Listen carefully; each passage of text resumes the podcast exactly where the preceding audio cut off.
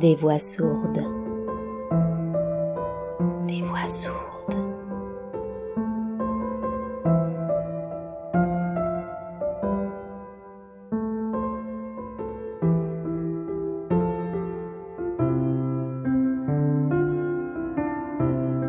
Il était une fois petit pays.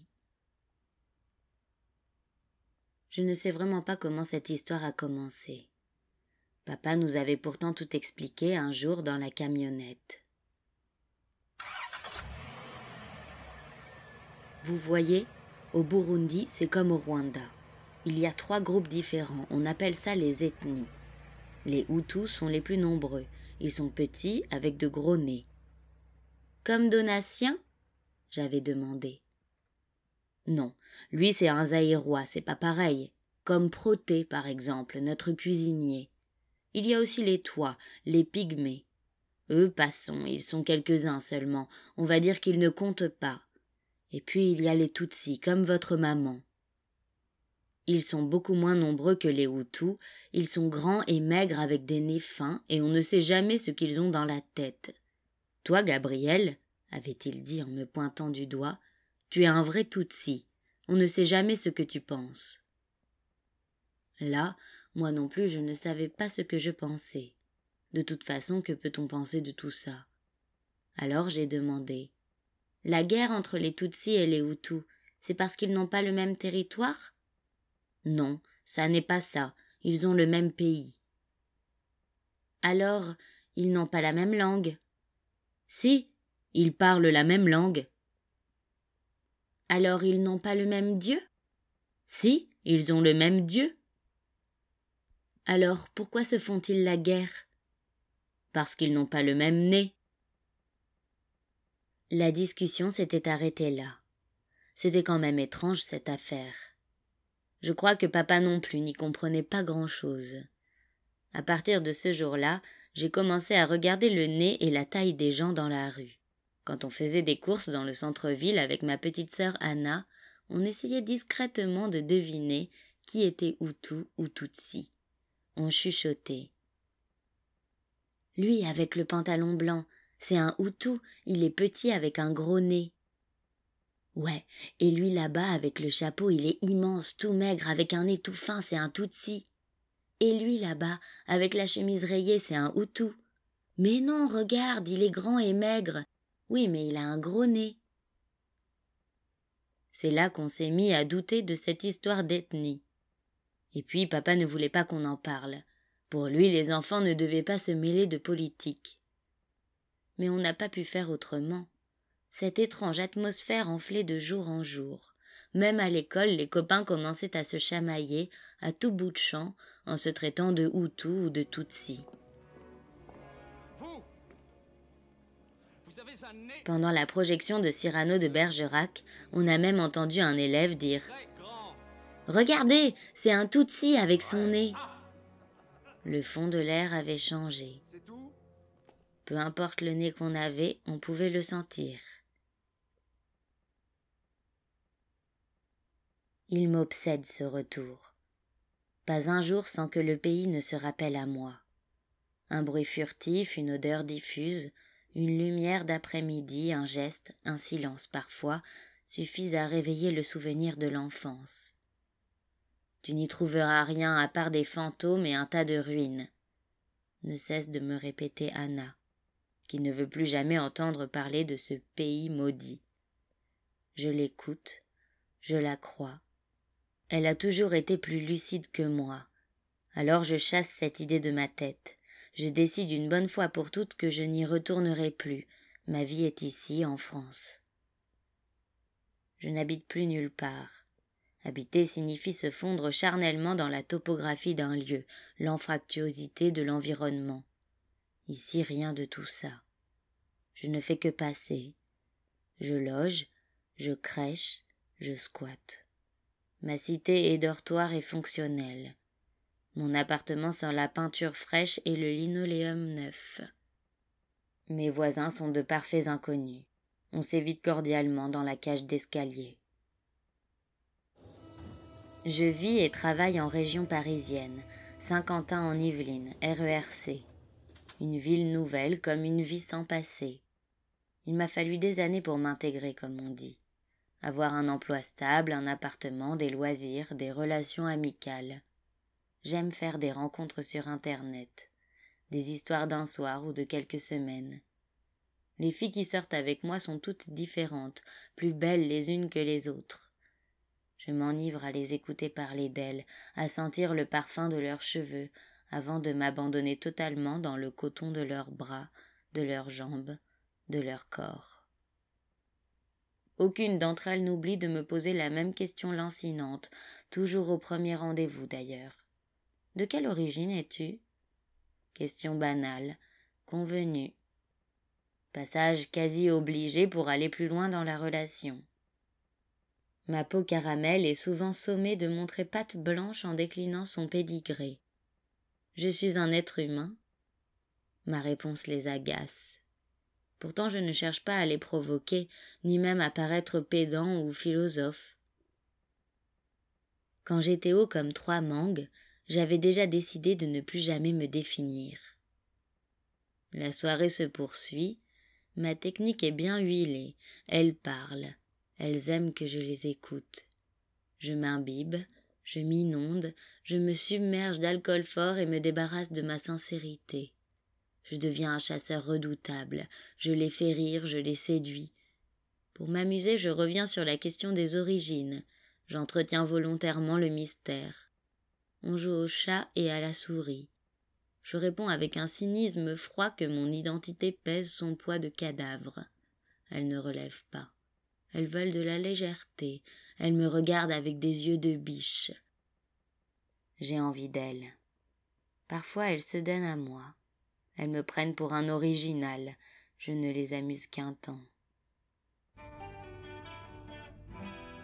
Il m'obsède ce retour. Je le repousse indéfiniment, toujours plus loin. Une peur de retrouver des vérités enfouies, des cauchemars laissés sur le seuil de mon pays natal. Depuis vingt ans, je reviens. La nuit en rêve, le jour en songe. Dans mon quartier, dans cette impasse où je vivais heureux avec ma famille et mes amis. L'enfance m'a laissé des marques dont je ne sais que faire. Dans les bons jours, je me dis que c'est là que je puise ma force et ma sensibilité.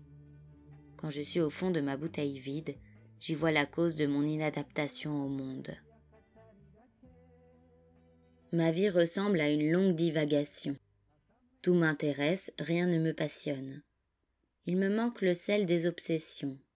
Je suis de la race des vautrés, de la moyenne molle. Je me pince parfois. Je m'observe en société, au travail, avec mes collègues de bureau. Est-ce bien moi, ce type dans le miroir de l'ascenseur? Ce garçon près de la machine à café qui se force à rire? Je ne me reconnais pas. Je viens de si loin que je suis encore étonné d'être là. Mes collègues parlent de la météo et du programme télé. Je ne les écoute plus. Je respire mal. J'élargis le col de ma chemise, j'ai le corps emmailloté. J'observe mes chaussures cirées, elles brillent, me renvoient un reflet décevant. Que sont devenus mes pieds? Ils se cachent. Je ne les ai plus jamais vus se promener à l'air libre. Je m'approche de la fenêtre. Le ciel est bas. Il pleut un crachin gris et gluant. Il n'y a aucun manguier dans le petit parc coincé entre le centre commercial et les lignes de chemin de fer. Ce soir-là, en sortant du travail, je cours me réfugier dans le premier bar en face de la gare. Je m'assois devant le baby-foot et je commande un whisky pour fêter mes trente-trois ans. Je tente de joindre Anna sur son portable, elle ne répond pas. Je m'acharne, compose son numéro à plusieurs reprises je finis par me rappeler qu'elle est en voyage d'affaires à Londres. Je veux lui raconter et lui dire pour le coup de fil de ce matin. Ça doit être un signe du destin. Je dois y retourner, ne serait-ce que pour en avoir le cœur net, solder une bonne fois pour toutes cette histoire qui me hante, refermer la porte derrière moi pour toujours. Je commande un autre whisky.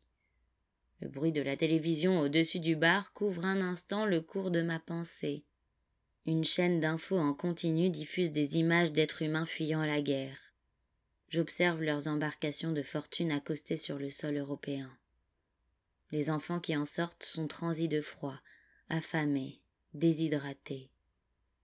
Ils jouent leur vie sur le terrain de la folie du monde. Je les regarde, confortablement installés là, dans la tribune présidentielle, un whisky à la main. L'opinion publique pensera qu'ils ont fui l'enfer pour trouver l'Eldorado. Foutaise. On ne dira rien du pays en eux. La poésie n'est pas de l'information. Pourtant c'est la seule chose qu'un être humain retiendra de son passage sur terre. Je détourne le regard de ces images, elles disent le réel, pas la vérité. Ces enfants l'écriront peut-être un jour. Je me sens triste comme une aire d'autoroute vide en hiver. C'est chaque fois la même chose. Le jour de mon anniversaire, une lourde mélancolie s'abat sur moi comme une pluie tropicale quand je repense à papa, maman, les copains et à cette fête d'éternité autour du crocodile éventré au fond du jardin. Je ne connaîtrai jamais les véritables raisons de la séparation de mes parents.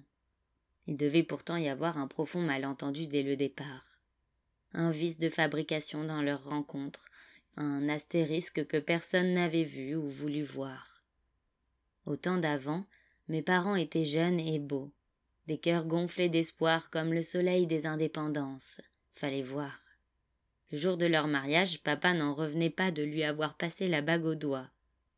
Bien sûr, il avait un certain charme, le paternel, avec ses yeux verts tranchants, ses cheveux châtains clairs veinés de blond et sa stature de viking. Mais il n'arrivait pas à la cheville de maman. Et c'était quelque chose, les chevilles de maman. Ça inaugurait de longues jambes effilées qui mettaient des fusils dans le regard des femmes et des persiennes entr'ouvertes devant celui des hommes. Papa était un petit Français du Jura, arrivé en Afrique par hasard pour effectuer son service civil. Il venait d'un patelin dans les montagnes qui ressemblait à s'y méprendre au paysage du Burundi. Mais chez lui, il n'y en avait pas des femmes avec l'allure de maman, des roseaux d'eau douce à la silhouette fuselée, des beautés sveltes comme des gratte-ciel à la peau noire ébène et aux grands yeux de vache en col. Fallait entendre. Le jour de leur mariage, une rumba insouciante s'échappait de guitares mal accordées. Le bonheur sifflotait des airs de cha-cha-cha sous un ciel piqué d'étoiles. C'était tout vu. Il n'y avait plus qu'à aimer, vivre, rire, exister, toujours tout droit, sans s'arrêter jusqu'au bout de la piste et même un peu plus. Seulement mes parents étaient des adolescents paumés à qui l'on demande subitement de devenir des adultes responsables.